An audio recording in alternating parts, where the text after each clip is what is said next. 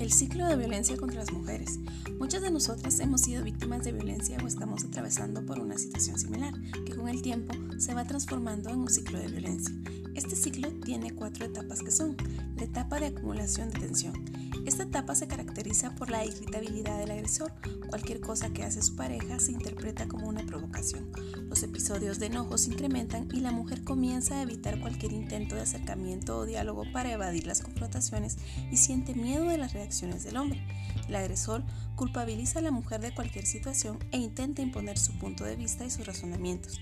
La mujer acostumbrada a un largo proceso de aislamiento y desigualdad de poder en la relación acaba aceptando y duda de su propio criterio. La dependencia del agresor es grande y la mujer teme la pérdida, pues durante mucho tiempo este le ha hecho creer que la necesita. La mujer inicia intentos de reconciliación que desencadenan la siguiente fase, la etapa de explosión. El hombre acaba explotando, pierde el control y agrede a la mujer, verbal, físicamente o de ambas formas. Le amenaza de diferentes maneras y puede llegar a romper objetos queridos para la víctima. La mujer no intenta defenderse, es una reacción aprendida de otros episodios. El hombre en esta fase trata de darle una lección a la mujer a través del maltrato. Generalmente, tras el episodio, el agresor puede manifestar lo desmedido de su actuación, pero generalmente la justifica debido al comportamiento de su pareja. La tercera etapa es la etapa de distanciamiento. La víctima siente rechazo hacia el agresor por el maltrato recibido. En este momento de distanciamiento, a menudo es posible que la víctima recupere fuerzas y tome decisiones para buscar ayuda y dejar al agresor.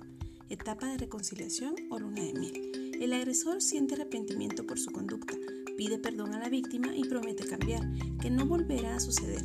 En esta etapa el hombre tiene detalles, es cariñoso, cesa sus conductas inadecuadas e incluso demuestra apertura en ceder a las peticiones de la mujer.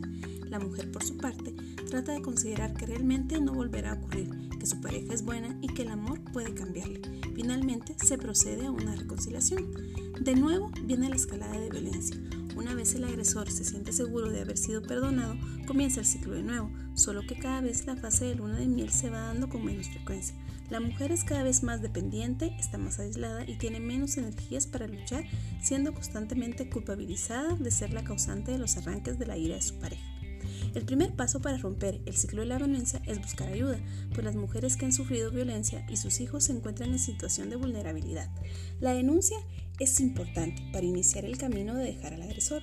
En este sentido, el proceso se cristaliza en la denuncia y aunque es largo, y se necesita apoyo psicológico, social y el asesoramiento jurídico, todo esto es importante para poder cerrar ese ciclo de la violencia.